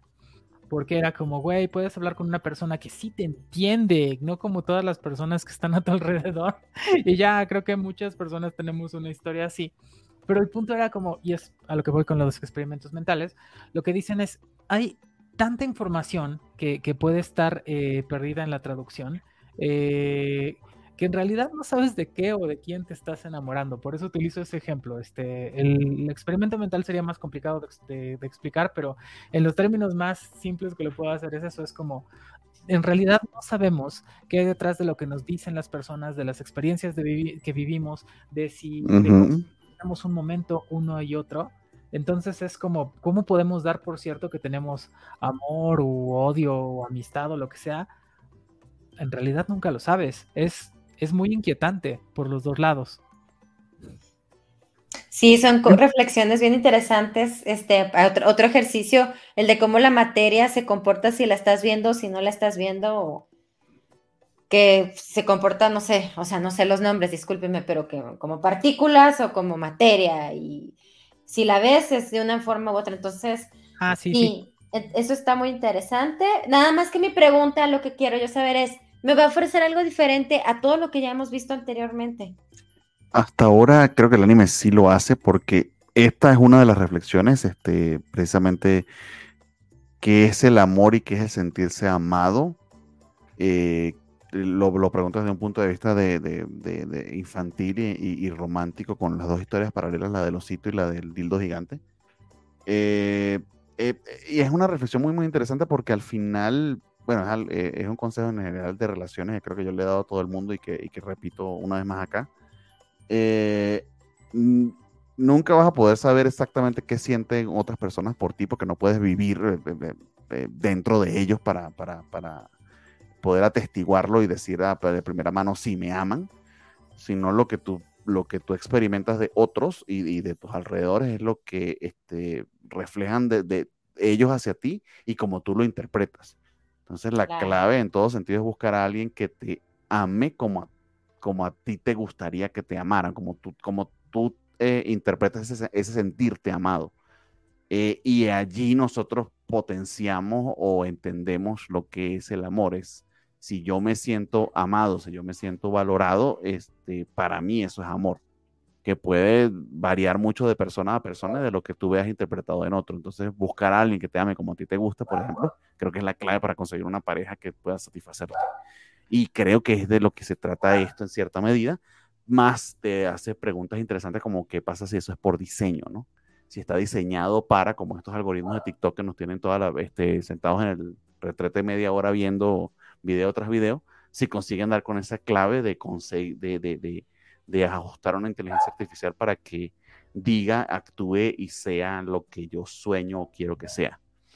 Eh, tienes esa, esa primera reflexión, luego tienes otra interesantísima sobre qué somos nosotros, si somos, somos lo que somos o somos nuestros recuerdos. Hablan de una humanoide que, este, por querer bajar una actualización pirata, se quisieron bajar un sistema operativo, eh, un torrent y le salió un virus, así igualito como te pasa en la vida real este, y tienen que resetearla y resetearla una semana antes. Eh, y le dan pánico a la, señora, a la robot, porque obviamente va a ser una persona distinta. Eh, no es lo mismo el Bernardo de ahorita que está viviendo estas experiencias con ustedes al que fuera hace una semana. Si yo pierdo esta semana, ¿sigo siendo la misma persona o se, o, se bifurca eh, Bernardo 1 y Bernardo 2. Este, esa reflexión, por ejemplo, está hiper interesante. Y de hecho, de eso así ha ido la serie. Eh, hay una historia de trasfondo con el, con el protagonista que honestamente creo que está medio mal explicado, al menos yo no la he captado del todo o no nos han dado todos los detalles, eh, pero son episodios. Este, se trata de un, no lo, no lo, dijimos porque hemos estado hablando mucho, pero no hemos hablado de lo que trata la serie. Es este robot de doctores o de inteligencia artificial, eh, perdón, este médico de robots este, de inteligencia artificial. Entonces van los casos de gente que necesita ser curada, pero esa curación o, ese, o ese, este, esa terapia, ese, ese este, médico fundamentalmente funciona como una especie de programador o de, o de gente de TI que, que interviene y, los ayuda con estos males que tienen, ¿no? Entonces, hasta juguetero terminó Hasta juguetero exactamente. Entonces, eh, está interesante porque eh, eh, como trasfondo, como, no, perdón, no trasfondo, perdón, como esquema funciona para ver muchas historias como cualquier serie médica funciona, ¿no? Como ER, este, Grey's Anatomy o el Doctor House funciona. De Pet Shop of Horrors, justamente, ya que hablamos de Locomotion. Era como episódico que llegaba la gente, tenía su historia y, ya. E, esa, e, lo, lo, que yo lamenté siempre de Pet Shop of Horrors es que tenía como bien poquitos episodios. Este, creo que existe el manga. Voy a, voy a buscarlo, pero bueno, el punto es, sí, favorece ese formato para que conozcamos distintas historias y distintos problemas, pero aquí parece que eh, creo que efectivamente no nos han dado suficientes pistas de cuál es la historia del, del, médico y este y va, me parece que pinta bien, que este, tengo buenas expectativas para qué va a suceder ahí. Y, y, sí, este, hemos dicho, dicho poco, o sea, primero está el tema de la identidad y la memoria, está incluso el tema del género, eh, hablando exactamente de eh, la conciencia eh, y la identidad de cada persona, tiene poco, tienen, iba a decir tiene poco o nada, no, tienen nada que ver con los accidentes físicos y sociales a su alrededor. Es decir, cada quien es una persona y una identidad y se constituye según sus experiencias, pero no está determinado por su corporalidad. En consecuencia, estas pueden cambiar y eso lo ilustraron de una manera eh, súper elegante. Eh, suficientemente potente, creo yo, es decir, suficientemente el punchline, a lo mejor para quienes teníamos familiaridad con esto lo veíamos venir desde el principio del episodio, pero quienes no, yo creo que sí fue como bien, bien asestado el golpe. Eh, e incluso creo que tiene que ver con nuestras relaciones o cómo concebimos eh, o cómo conferimos entonces eh, sintiencia e identidad a otras formas de vida. En este caso estábamos hablando de máquinas, pero creo que pasa también por las otras personas y los animales también. Entonces, tiene todo este anime, la verdad está súper bien. promete muchísimo, creo que está interesantísimo y muy, muy probablemente esté, sin duda, al menos yo diría en el top 5 de esta temporada. Y, cuidado si quedó un poquito corto. Tenemos varios comentarios por acá. Este Carlitos Parker nos dice que descanse en paz Isaac Asimov. Le hubiese encantado al Gen of EI. Sí, creo que sí. Este, que si estamos viendo la del templo, no sé cuál es ese amigo, acláranos, nos pasa por ahí el, este, el título. Se llama, es la ah. de este, un güey que quería vivir en paz y se fue a meter a un templo, pero resulta que todo se volvió hecho y fanservicero. ¡Ay, qué maravilla! Cosa, cosa curiosa que descubrí hoy, el, el opening o el ending, no sé, lo cantan por supuesto las, el cast de este anime. Y entre esas personas está Amy, Amy que era la Seiyu de Blue en este, Magical Destroyers y que además mm. cantaba el opening de, Magical Destroyers. No creo ver este anime, pero, pero bueno, ahí está el dato. ¿Y en qué plataforma? Crunchy, creo. Crunchy. ¿Un Echi? Todo, todo censurado, seguramente. Seguramente. Sí, también eso es desafortunado. Axel Alonso, muchas gracias, amigo. Qué, qué bueno verte por acá. Que empieza a sonar música de Inception. Eh, mi sobrino no me cree que durábamos horas bajando imágenes por internet, dice Alberto Palomo. Pues sí, eh, de hecho, tengo un compañero de trabajo que no sabía que era un disquete, le decía el simbolito de guardar. Eso sí que se sentir viejo. ¿Qué de malo tiene ayudar a los necesitados? No sé de qué estás hablando, dice Julio Marotti. Pero nada, Julio. Ay, no sé. Adelante. Que parece mezcla entre filosofía, clase de filosofía y letras y física. Pues sí, amigo, nos podemos poner peores. Sí. Pero, pero hablando de que nos podemos poner peores, vamos a, mencionar Dark Gathering, porque es otra de las que tenemos en la lista. Eh, y de hecho, Jorge también nos dejó este videito al respecto. Entonces, permítame, lo subo y escuchamos a Jorge a ver qué le pareció Dark Gathering. Cuando cargue, por supuesto, que va a tardar un poquito. No sabía si me iba a gustar Dark Gathering, pero me parece que tiene un balance interesante entre lo terrorífico, eh, los diseños chibi y la comedia tonta clásica, ¿no? Mm, hay que ver bien, bien para dónde va. Ya salió un capítulo más de los que vi la, en el primer eh, jalón, pero podría ser interesante, podría llevar a una buena historia.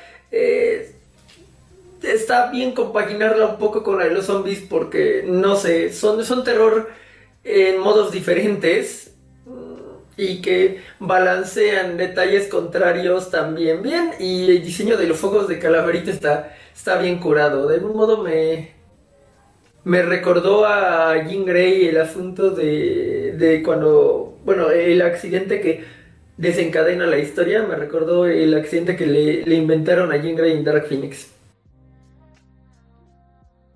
Muy bien, este Dark Gathering. Doña Nat, ¿la pudo ver o no? Entonces, Gabriele, por favor, coméntanos de qué va Dark Gathering y qué te ha parecido. Dark Gathering me encanta. A ver, vamos con de qué va. Eh, las personas, bueno, este es un mundo donde hay, digamos, mucha actividad paranormal. Y los protagonistas han estado atravesados de alguna forma por pues, eventos sobrenaturales que, eh, pues, que tienen un peso específico en sus vidas. Eh, Keitaro es tal vez el protagónico central, eh, que es quien con quien más nos relacionamos en cuanto a su vida mental y a su agenda y lo que está haciendo. Y eh, pues es una persona que tiene cierta sensibilidad para lo paranormal y derivado de eso, pues tuvo un incidente que le trajo ciertas secuelas en la vida, que le trajo secuelas como de que estuvo encerrado en su casa dos años y tiene que este, eh, volver a echar a andar sus habilidades sociales. Tiene su Osama, Osana Najimi, eh, que es Eiko, que por cierto, eh, la seiyuu es Kana Hanazawa, así que aguas por ahí porque yo creo que aquí hay mucho talento como para que sea cualquier anime, desde ahí te lo, te lo anuncia, ¿no? Y hasta ahora hay poco desarrollo de Eiko, pero me parece que va a tener su momento. O sea, hay, esto lo, digo desde el vamos, hay algunos huecos eh, en, argumentales que sí son como, oye, qué pedo, pero son tan francos los huecos que, la propia Eiko lo dice como, ajá, no importa por qué, luego te explico. Y dije yo, ah, ok, ok, si, nos tienen el respeto suficiente para al menos decir eso, compro. Entonces, eh, seguimos con eso. Y bueno, en el centro de la historia está ya, ya, ya Joy, le iba a decir ya hoy, ya Joy, que este, que pues es una, una niña con habilidades sobrenaturales sobresalientes y em, que además tiene no, no, solamente habilidades, sino además tiene una fascinación por lo sobrenatural y lo mórbido eh, que pues se compagina muy bien con sus habilidades. Lo que descubres pronto es que los tres personajes de hecho están bastante fascinados por lo mórbido, por lo oscuro, eh, quieren, o sea, parece que sufren un poquito con esta situación, pero al mismo tiempo quieren que suceda. Entonces es muy interesante porque sí, tiene humor tonto, tal cual, tal como lo, lo platica Jorge, el diseño de personajes incluso me recuerda mucho por momentos a Higurashi, lo cual me gusta mucho porque traes ahora este pues siniestra, oscura para pues quienes conocemos ese anime tan inquietante. Y este con este twist me parece que, que bien adaptado a los tiempos actuales en cuanto a eh, pues sí, en cuanto a la ilustración, digamos, el, diseño justo de Yayoi me parece brillante, de verdad. Entonces, aunque primero francamente no me gustaba mucho, ahora lo veo y me fascina.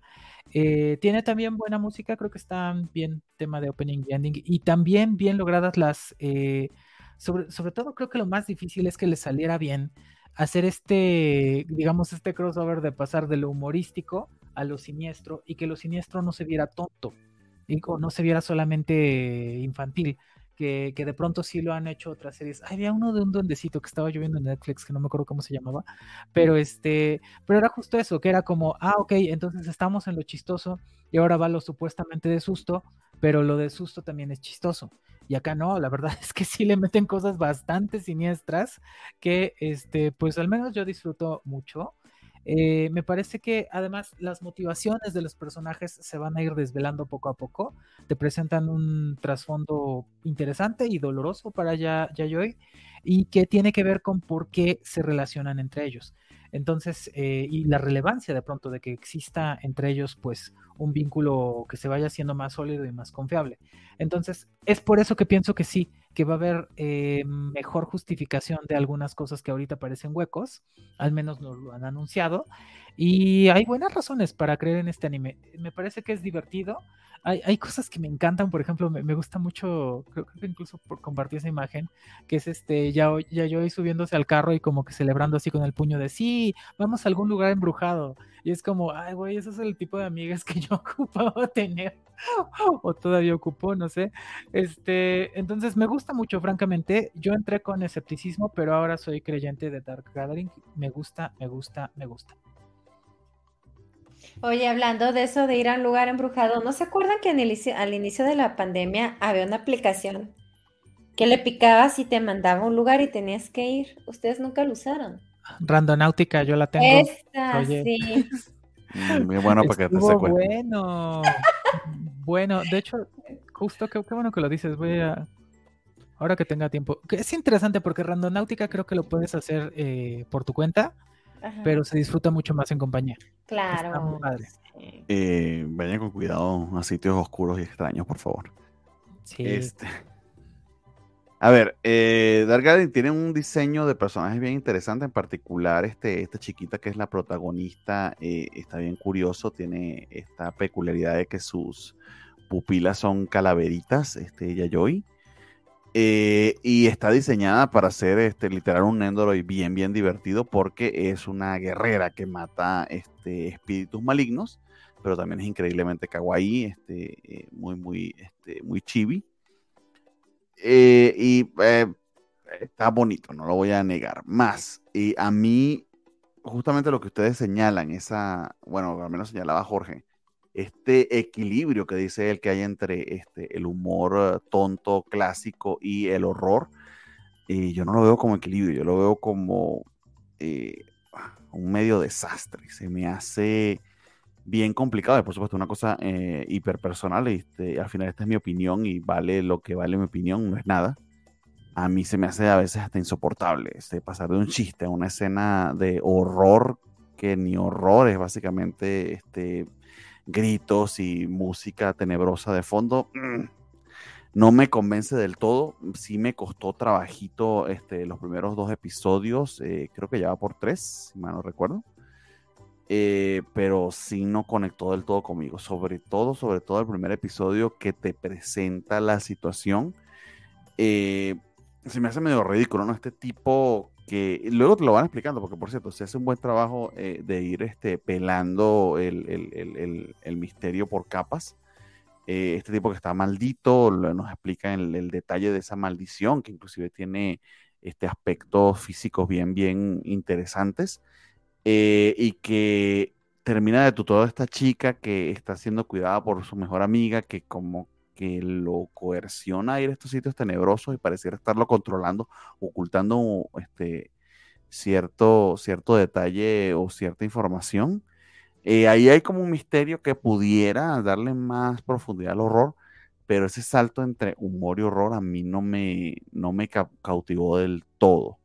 Sí puedo entender, por ejemplo, em, la comparativa entre esta y esta otra serie de horror que a mí sí me gustó bastante, que olvidó por, olvidé por completo su, nombre, que es de estas realidades paralelas que está basada en un juego. Este, ay, Gabriel, si tú te acuerdas de ella, que estrenaron la, última temporada en Funimation justamente y que este, funcionaba tanto como un remake como una temporada adicional. Ay, no, no sé de cuál estás hablando. Eh, Higurashi creo que es. Ah, ¿de Higurashi? Higurashi When They Cry, exacto. sí, sí, eh, sí. Los paralelos con Higurashi están allí, porque Higurashi va de eso, ¿no? O sea, estás en un momento muy cute de Slice of Life y de repente es esta historia de horror terrible y que además tiene un background así todo eh, existencialista eh, y medio raro de, realidades paralelas o de mundos paralelos. Esto no ha llegado a ese punto, no ha llegado a esa revelación, que quizá la tenga y lo haría bien interesante, pero a mí el mood aún no me funciona del todo.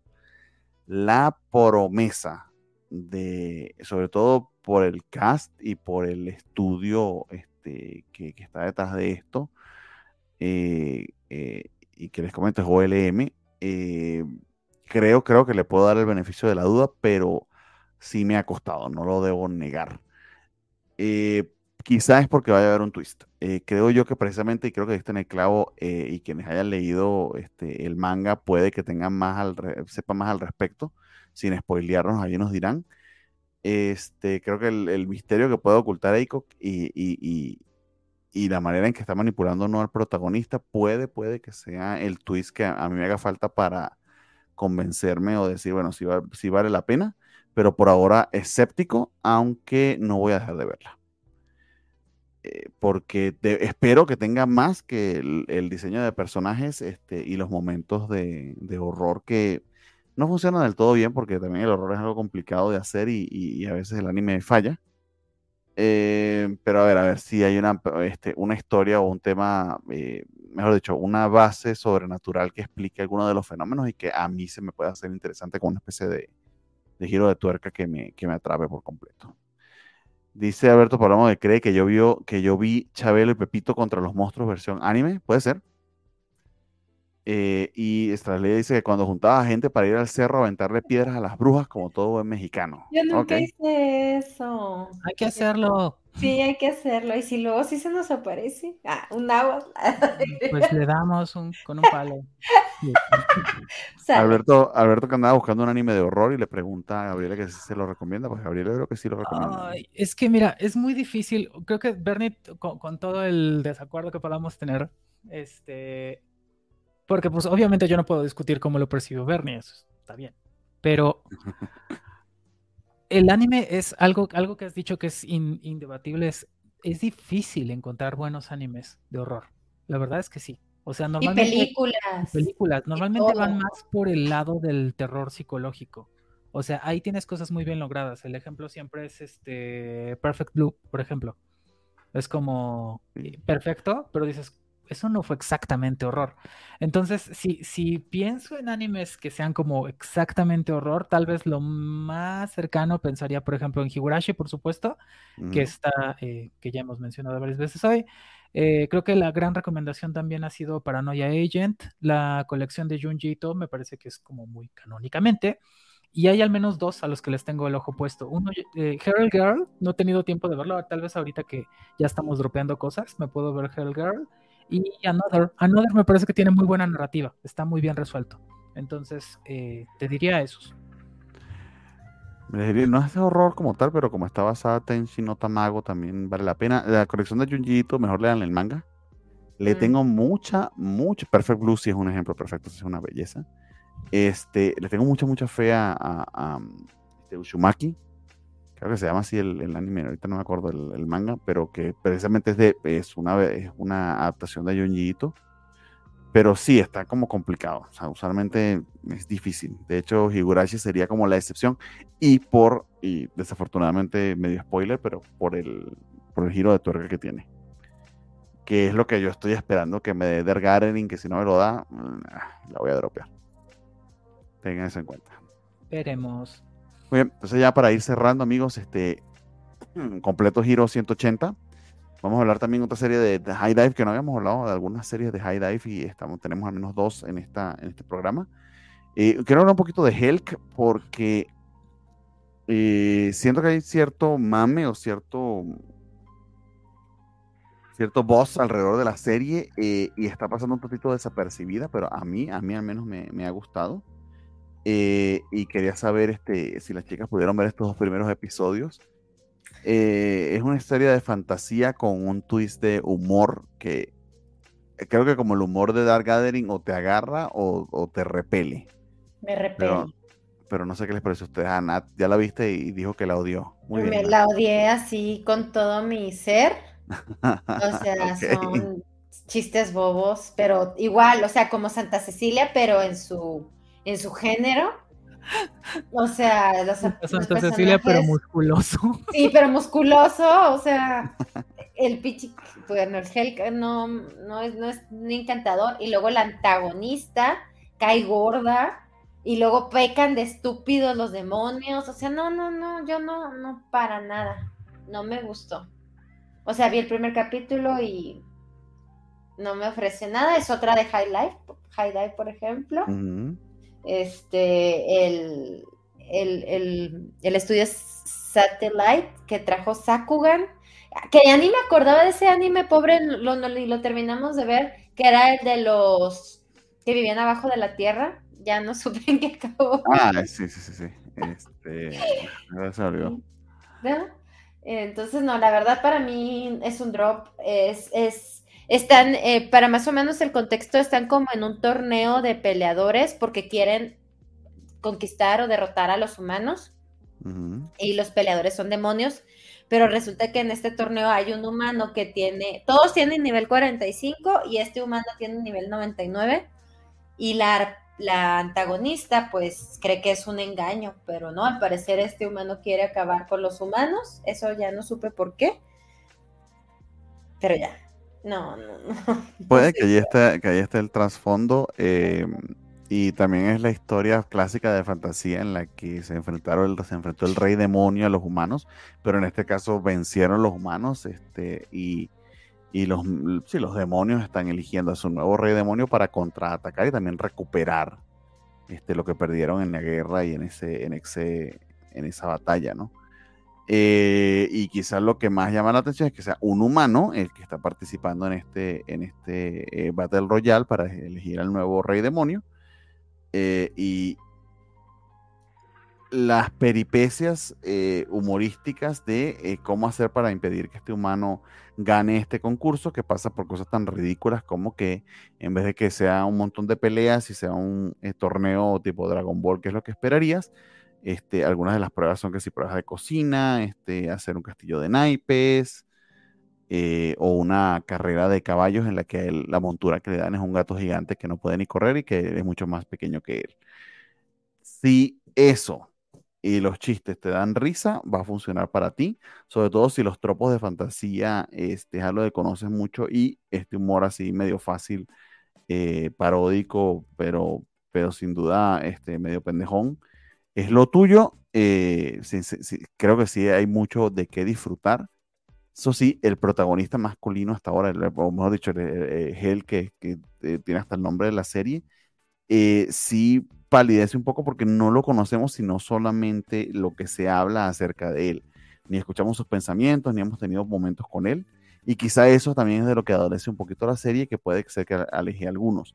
Yo creo que es por diseño, al menos quiero esperarlo así, y sí le pongo, le doy un poquito de beneficio de la duda, como se lo medio a Dark Gathering, pero con un poquito de menos escepticismo.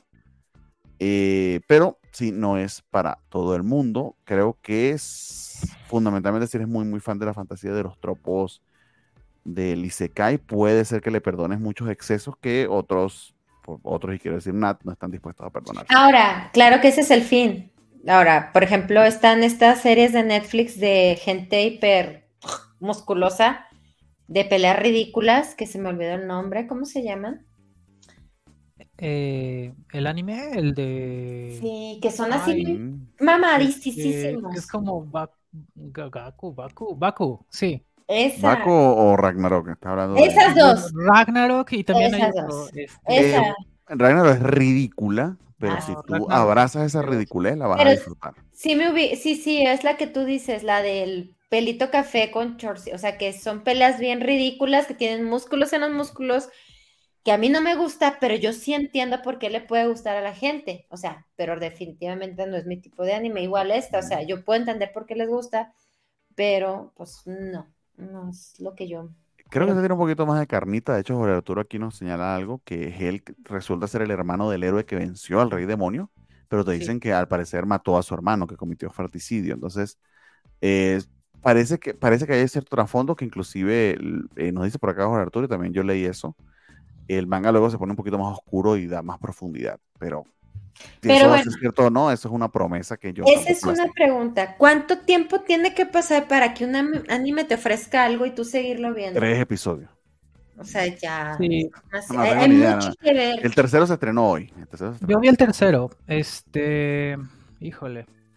Ah, Adelante. que nada más una. Eh, Ken- Kengan Ashura es el otro que está en Netflix, que es el otro de peleas de güeyes mamados. Y ya. Entonces, dice, dice bien Notaria como que hay, en- de pronto mm, tal vez no nos gusta esto, pero pues medio que entiendes por qué a alguien le gustaría. O sea, ok, está bien. Eh, pero en el caso de Hell, que es muy raro, porque yo hoy me daba cuenta de eso justamente cuando decidí que no estoy dropeando a la huevona de los lentes. Algo que me falta mucho en esta temporada es un anime que sí me haga reír. O sea, porque estoy viendo cosas que me gustan mucho, eh, cosas que estoy dispuesta a defender, pero no me sucede como cuando veíamos Tomo-chan, que era un anime que no podía ver en la oficina porque de pronto soltaba la carcajada y era como ching. o sea, no, este, no, no pasa como con Nagatoro, por ejemplo, que este, pues tiene sus elementos, este, pues ni siquiera diría yoechi, pero pues vamos a decir como atrevidos, este, eh, adultos incluso, que es como, ok, esto tiene una función. Eh, regresando al desprecio que le tengo a Cecilia, híjole, es que hasta si hubiera sido medio echi, hubiera yo entendido su sentido, pero no. Y acá, en Hell, que es como, no acaba de cuajarme nada, porque si, si fuera tonto pero me hiciera reír, estaría yo dentro, pero, pero no, entonces no, no está pasando. Y, em, y si hay un momento donde, pues, hoy, hoy lo vi mientras estaba comiendo y pues como tenía las manos ocupadas, pues entonces seguimos viéndolo todo. Pero de otra forma, creo que si hubiéramos ido un poquito más adelante. Eh, me parece que, que, que, sin embargo, si, si hablo cosas buenas al respecto, creo que es interesante eh, la psicología del antagonista, como todas las tonterías que trata de hacer y todas las telarañas que se forma, es como, ok, esto te lo puedo creer, pero debería ser más divertido. Entonces, por eso no termina de atraparme. Es, es verdad que tal vez tenga un trasfondo más oscuro y así, pero, pero no, no estoy ansiosa por seguir este anime. No, no termina de funcionar para mí. No tiene nada que me haga pensar como que me siento compelida o obligada a, a verlo. No, si yo voy a ver Dark Gathering deberías ver Helk, pero bueno, está bien. No, no condiciones a Gabriel. ¿Qué te pasa? Después, después, después se siente obligada, no, no, nada que ver. A ver cómo llegamos al mid-season review. Exacto, exacto, de eso se trata, a ver qué, qué, qué dropeamos y qué no. Eh, de nuevo, es beneficio de la duda. Yo tengo eh, esperanzas de que se convierta en eh, como va a pasar con Dark Gathering, pero ni idea, capaz que se desinfla solita. Entonces, ¿qué les puedo decir? Usualmente, por cierto, eso de los tres episodios, pues se trata de eso, ¿no? De, de si en tres episodios te atrapas, te atrapas y, y, darle el beneficio de la duda si la premisa, a pesar de que esté inflada en cierto punto de la historia, puede ser que te prometa algo más o que te entregue algo más más adelante. Pero eso depende mucho de tu mood y de tu tiempo y de tu disposición, porque al final también se trata de eso, de que lo disfrutemos, ¿no? Entonces, este, esta ley nos recuerda ya como último comentario que en Ragnarok saldrá Jesucristo o algo así escuchó, ¿no? Sale todo el mundo ahí. Eh, y también sale una, una diosa tetona que, este, nada, eso, es una diosa. Venus, Venus. Qué pésimo. Afrodita. Qué malo es. Pero es tan malo que, o sea, es tan malo que ya tiene dos temporadas. Este, sí, y muy o sea, popular. le sostienen las boobies unos personas. O sea, son. Su función específica es sostenerle los pechos. Ay, qué exagerado. Tiene dos estatuas, sí, pero al menos, al menos este, dicen, eh, eh, me, me, gusta que eh, admitan que eso es imposible desde el punto de vista humano, cargar con semejante carga. La que está divertida, dice Jorge Arturo Aguilar López, es la del héroe retirado y la reencarnación del rey demonio que trata de sacarlo adelante. Amigo, me suena a cualquier anime de cualquier otra temporada, pero ok. Jesús de, Sana, de Nazaret no saldrá en Shumatsu no Valkyrie. Jesús de Nazaret, qué bonito. Jesús de Nazaret, Jesús de Veracruz. Puede ser que eso sí salga. Este, el anime al que se refiere Jorge Arturo Aguilar es este, hablamos de él, es justo un este, pues sí, una comedia, es, es donde estaba, eh, están nada más como que el cuarto, el héroe es como un hikikomori, que está este, pues retirado, eh, y de, de, pronto es, no diría yo interesante, pero pues sí puedes ver, vérselos. No sé cuántos episodios van, creo que dos o tres. Ok. Eh, sí lo pude ver, pero es como que mmm, no, no, no, no muy atrapante, francamente. ok. Es que todo depende de o sea, tu disposición. Si algo te entretiene y estás dispuesto a perdonarle sus excesos, pues por favor, disfrute lo que para eso es la oferta. Sí, sí, si me hubiera hecho, es que ese es el tema, porque tal vez, eh, tal vez han sido días muy oscuros para mí y nada más reír, entonces no es culpa de estos animes, solo no va a suceder. Necesito que me hagan reír, exactamente. Muy bien, este, y aprovechando que Alberto Palomo ya se está despidiendo de nosotros, nos está diciendo que nos vayamos, está bien, amigo, ya entendí tu indirecta, hasta mañana. Siempre es bueno cuando se enoja con los animes cristianos. Pues sí, amigo, de eso se trata este, la covacha anime, nos descubriste. Entonces, este, amigas, por favor, este, chiste, anécdota, comentario, este, anuncio parroquial que quieran decirnos antes de irnos, cualquiera de las dos. Ah, yo sí, nada más rápido, me da mucho gusto regresar aquí con mis queridos Tomodachi y nos vemos el siguiente martes de la Kobacha Anime.